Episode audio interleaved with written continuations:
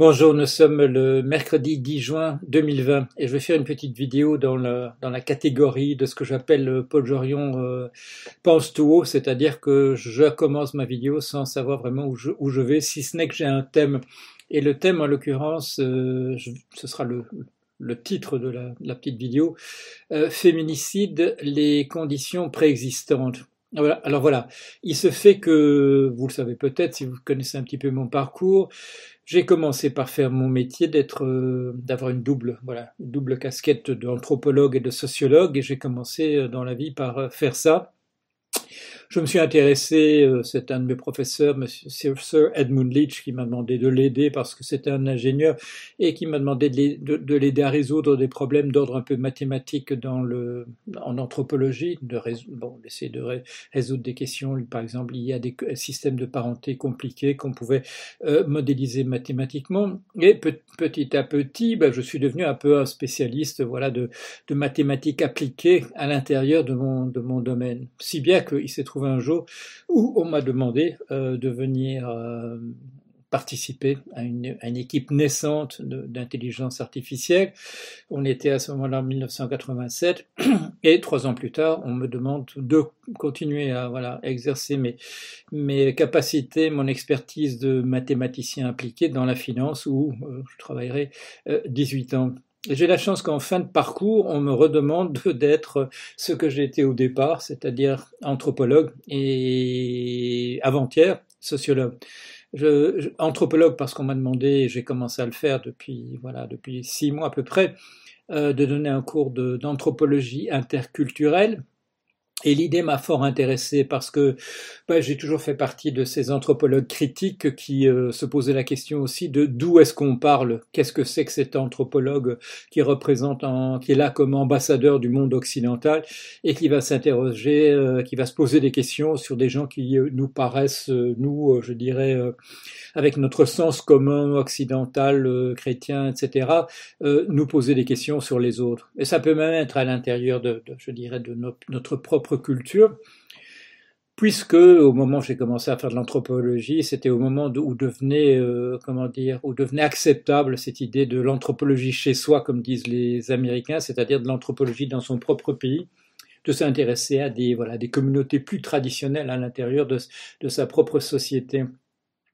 Et là, on me demande de, c'est un bon, c'est une, c'est un petit compliment euh, qu'on me demande maintenant de faire un, un, autre cours, un nouveau cours, en disant euh, gentiment, bah écoutez, euh, ça a l'air de plaire aux étudiants, ce que vous faites en anthropologie interculturelle.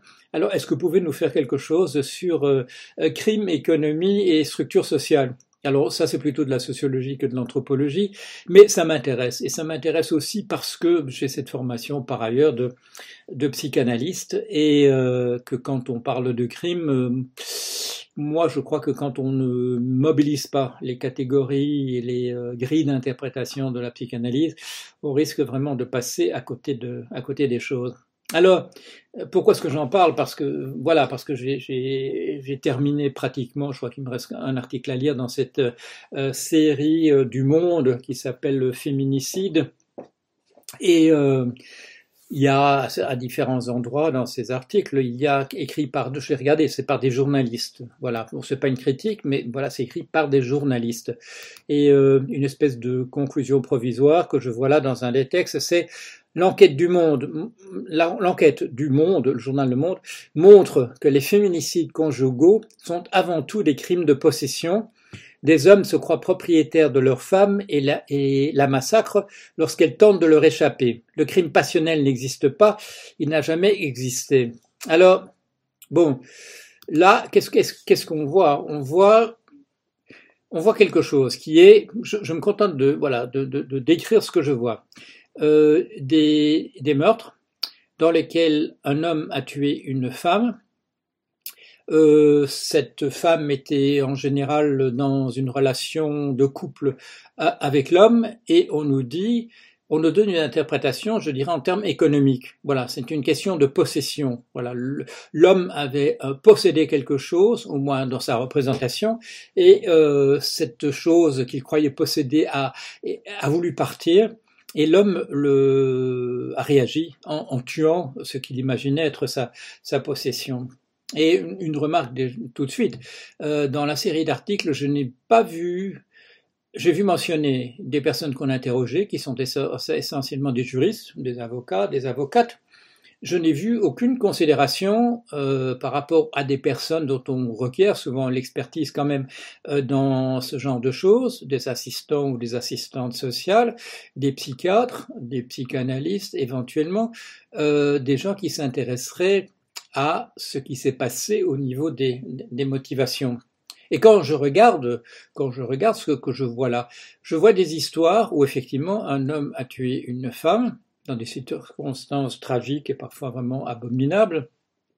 Mais je vois des histoires qui, selon moi, ne se ressemblent pas, à part le fait que c'est un homme qui a tué une, femme et que c'était des personnes qui étaient dans une relation de couple, éventuellement amoureuse par ailleurs. Je, je vois des histoires qui tombent dans la catégorie, effectivement, je dirais, de l'économie, il y a des drames, des tragédies de la pauvreté, il y a des querelles autour de possessions véritables, des querelles autour de, de propriété, euh, il y a des relations fusionnelles euh, qui euh, tournent à la catastrophe, et ça, là, je dirais, on est véritablement dans le domaine de la psychologie, de la psychanalyse, de la psychiatrie, mais aucun de ces cas n'a été traité dans cette perspective dans les articles du Monde.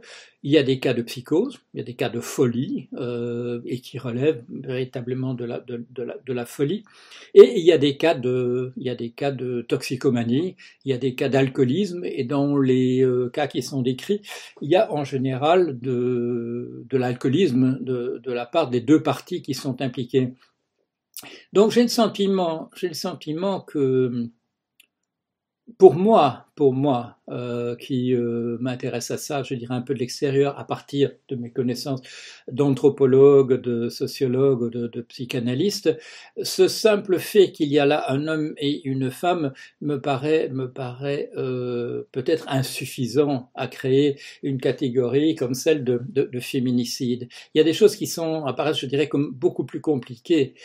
Et, euh, et je vais terminer là-dessus le Covid-19, cette réflexion qu'on vient d'avoir à propos de, de, la pandémie, et on continue de l'avoir, ça a quand même attiré notre attention sur beaucoup de choses. Et l'autre jour, justement, quand il y a eu des chiffres qui ont été publiés dans le monde sur le nombre de, de drames qui débouchent sur un, sur, un, sur un crime, sur un, meurtre, dans le cas justement de, la, des violences conjugales, bien entendu, heureusement, euh, il y a des tas de cas de violences conjugales qui ne viennent pas, deviennent pas des meurtres. Et c'est une horreur par ailleurs. Euh, bon, c'est une chose que je connais euh, par ailleurs.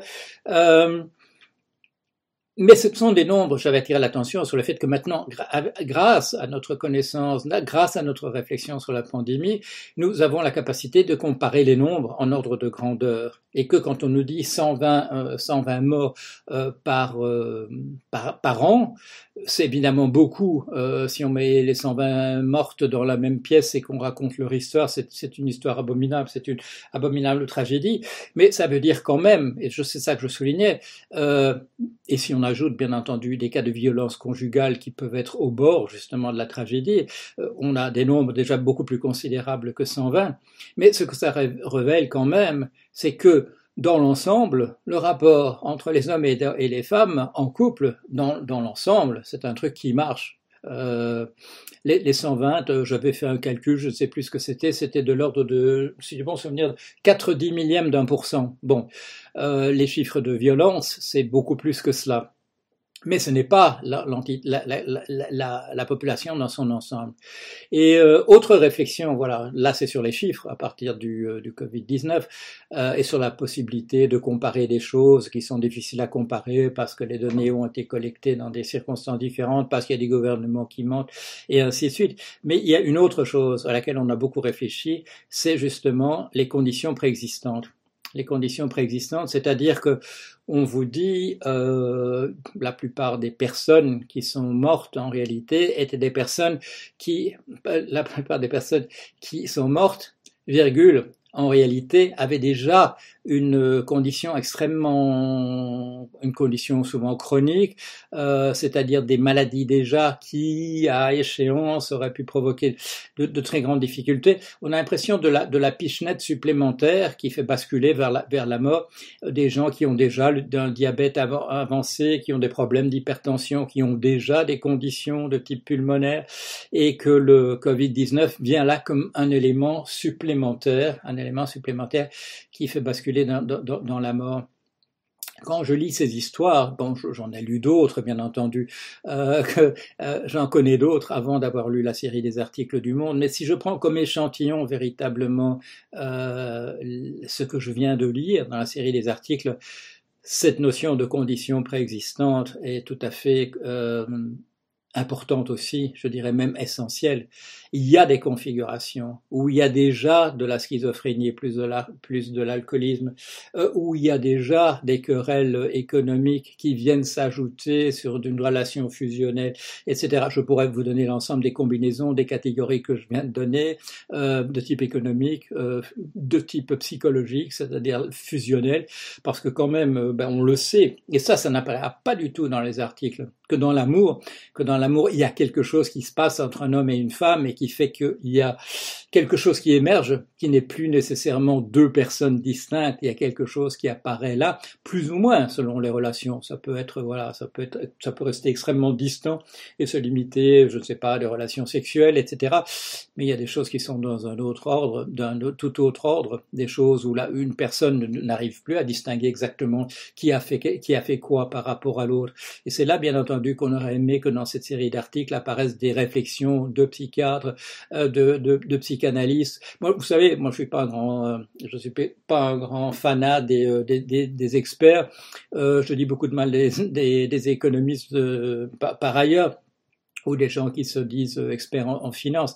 donc c'est pas c'est pas un plaidoyer pour l'expertise, mais il y a quelque chose. Quand on nous dit quand on nous dit le crime passionnel n'existe pas, c'est une blague, etc euh, c'est pas simplement, c'est pas simplement un mythe. Bon, il faudra appeler ça autrement. Je suis tout à fait d'accord. Euh, ça ne doit pas être non plus une excuse. On ne doit pas faire comme il a raconté qu'au 19e siècle, euh, quand on pouvait dire qu'un homme qui avait tué sa femme, c'était un crime passionnel, que du coup, bah, il, ça passait comme une lettre à la poste et il pouvait sortir aussitôt. Non, non, c'est pas ça que je dis du tout. Mais il y a quelque chose dans cette notion spontanée de crime passionnel qui relève du fonctionnement véritable des êtres humains. Et dans cette relation de, de l'amour, qui est une relation tout à fait essentielle, et sans, bon, sans ça, ça voudrait pas, la vie ne voudrait pas euh, la peine d'être vécue, mais il y a là quelque chose qui est de l'ordre de, voilà, de la profondeur à l'intérieur de nous, et dont nous, dans notre conscience, nous ne voyons que la partie émergée de, de l'iceberg, le reste, nous le découvrons dans, voilà, dans les circonstances. Et quand il y a des situations, des circonstances euh, des situations préexistantes, des voilà, des conditions préexistantes, alors là, les choses peuvent déraper très très facilement. Et, euh, et si bon, s'il y a des problèmes d'argent en plus de l'alcoolisme et de la schizophrénie, des ceci, de cela, etc. À ce moment-là, on effectivement on est au, bord du gouffre et il suffit là aussi, euh, comme dans le cas du coronavirus, d'une pichenette pour faire passer, basculer dans, le domaine de, la mort. C'est une réflexion préalable. Euh, je ne sais pas de lancer une, discussion, mais là je voulais, faire un peu le point vis-à-vis -vis de moi-même, je dirais, mais devant vous, parce que c'est bien d'avoir des témoins pour entendre ce qu'on essaie de dire parce qu'ils vont vous dire si vous dérapez complètement, euh, si vous êtes à côté de la plaque, etc. C'est ça qui est formidable. On a besoin, quand on n'est pas dans la psychose, on a besoin de, voir ce que les autres pensent de la manière dont on, on réfléchit. Voilà, c'est une première, euh, une première tentative, euh, et bah, ce sera ouvert à votre discussion, et j'aimerais vous entendre. Allez, à bientôt.